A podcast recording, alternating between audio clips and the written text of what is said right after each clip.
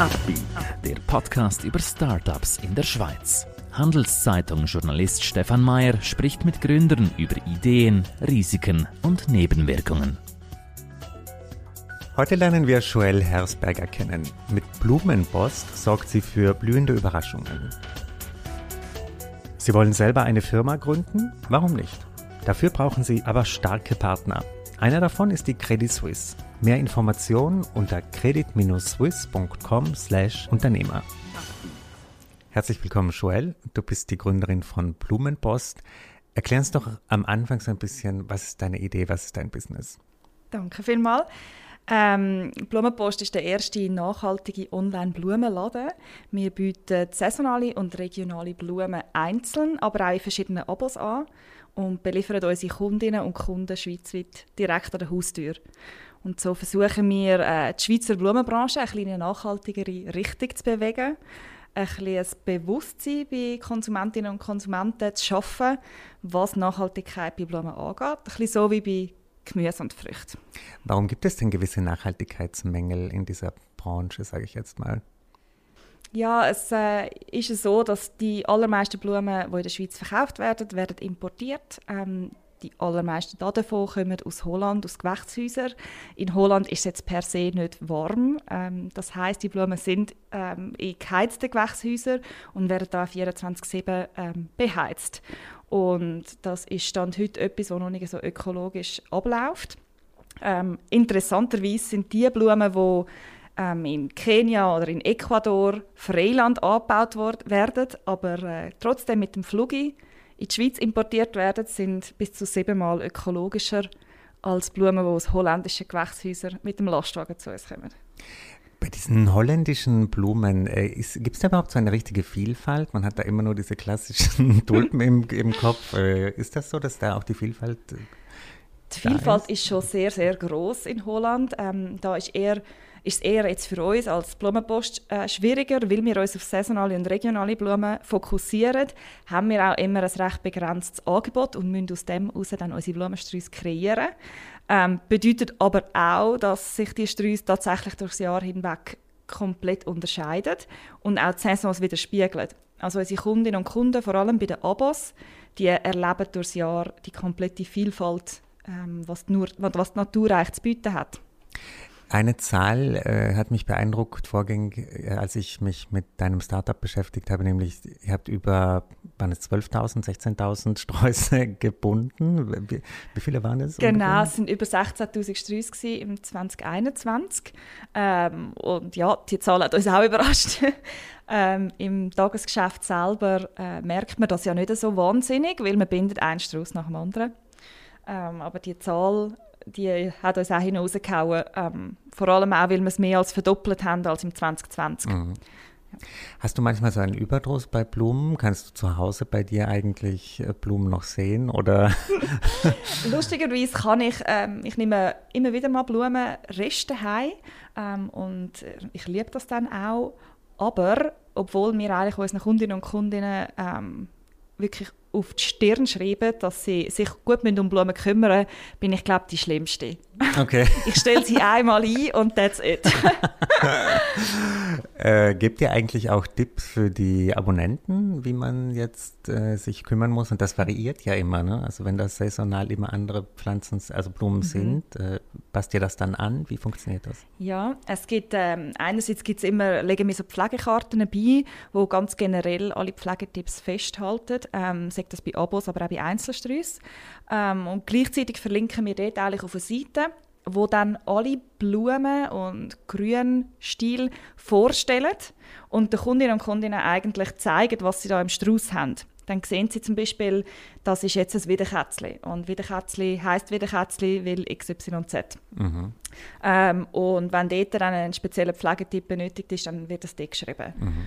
Und so versuchen wir eben unseren Kundinnen und Kunden auch so ein bisschen die Vielfalt noch näher zu bringen, dass sie nicht nur sehen, hey, die Streuss verändert sich durchs Jahr, sondern vielleicht sogar noch etwas lernen dabei. Ich glaube, das ist etwas, was beim Abo definitiv ähm, ja, auch ein, ein, Selling Point ist. Mhm. Etwas, was äh, euch ja jetzt unterscheidet von, den, von vielen anderen Startups, die hier sind, ist, dass ihr jetzt integriert werdet momentan in Farmi. Äh, das war ein langer Prozess, hast du mir schon erzählt im Vorgespräch. Bis zu drei, äh, neun Monate, glaube ich, lief das. Ähm, mit welchem Gefühl passiert diese Integration jetzt?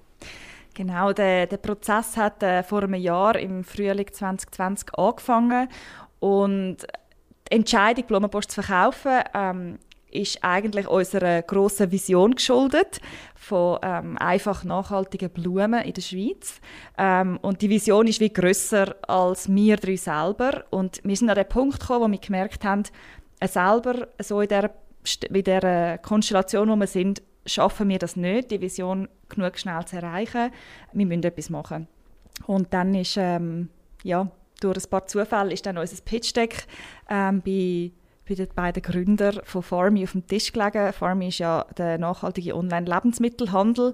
Ähm, immer noch ein Startup, gibt es aber schon seit sieben Jahren. Und wo dann der Austausch angefangen hat, ist äh, ziemlich schnell klar geworden, dass der Match da ist. Ähm, zwischen Lebensmitteln, frischen Lebensmitteln und frischen Blumen gibt es äh, sehr große Überschneidungen. Und vor allem in Bezug auf die Logistik können da starke Synergien geschaffen werden. Ähm, und Farmy hat ähm, ihre ganze IT hat sie in-house selber entwickelt und mit der IT kann jetzt eigentlich unser ganze Subscription Management aufgearbeitet und automatisiert werden, was extrem wichtig ist. Mhm. Du hast vorhin ja auch angesprochen, dass äh, eben dieses Subscription Management durchaus eine Herausforderung war für euch. Ähm, ich stelle mir das jetzt nicht so einfach vor, sich das auch irgendwie mit den anderen Kollegen und Kolleginnen einzugestehen und zu sagen, wir brauchen einen Plan B, wir brauchen einen Partner. War das ein mhm. einfacher Prozess oder wie fandest du das? Mm, der Prozess ist sicher am Anfang schleichend gekommen ähm, und es ist uns dann einfach allen klipp und klar geworden, weil das Subscription Management einfach äh, 80 Prozent von einer von unseren Stellen eingenommen hat. Ähm, das ist extrem viel manuelle Arbeit gewesen. und wir haben wie gemerkt, wir können nicht weiter wachsen, wenn da nicht eine Lösung gefunden wird und da ist halt ja, das ist dann ziemlich schnell klar gewesen, dass wir in Farmi einen guten Partner haben, ähm, wo unsere Vision teilt von Regionalität, von Transparenz bezüglich Produzentinnen und Produzenten ähm, und wo die Werte auch von uns teilt. Und darum ist es dann ziemlich schnell auch ein einfacher Prozess geworden für uns, weil wir gewusst haben, wir äh, verkaufen nicht unsere Seele, sondern wir sorgen dafür, dass Blumenpost ein besseres Zuhause bekommt, wo wir nachhaltiger werden können. Beispielsweise liefert Farmi ja schon in der ganzen Stadt Zürich und Umgebung mit Elektrofahrzeugen aus, wo die allermeisten von unseren Kundinnen und Kunden daheim sind. Und das ist vielen immer noch ein Dorn im Auge gewesen, dass wir mit Benziner ausliefern, was ja absolut fair ist. Und ähm, das, ist, das sind Sachen, die wir jetzt können optimieren können, im Kleinen, aber eben auch im Grossen. Und wo, ja, es ermöglicht, dass unsere Vision von einfachen, nachhaltigen Blumen in der Schweiz schneller erreicht wird. Mhm. Und das ist das Ziel von Blumenpost und das ist immer noch. Das heißt, Kunden sind wirklich so sensibel, dass sie darauf schauen, wie kommt denn dieses nachhaltige Produkt zu mir? Also das waren ja. auch Feedbacks von Kunden, die ja, sagen, definitiv. Benziner geht nicht. Ja, aber ähm, da muss man natürlich auch sagen, dass es gibt natürlich wie unterschiedliche Abstufungen, wie, wie, ja, wie nachhaltig Konsumentinnen und Konsumenten wollen sein ähm, und da sind wir auch ganz ehrlich mit uns selber. Die Konsumentinnen und Konsumenten, die extrem nachhaltig sein wollen, die kaufen per se keine Schnittblumen. Ähm, bei uns geht es, wir sprechen eher ein bisschen die Kundinnen und Kunden an, die ihren Alltag nachhaltiger gestalten wollen, die aber doch auch andere Bedürfnisse haben, mhm, ähm, wo mhm. Schnittblumen daheim haben. Mhm. Wir wissen jetzt ungefähr, wie es mit Blumenpost äh, weitergeht. Äh, wie sind denn deine Pläne in den nächsten Monaten, Jahren?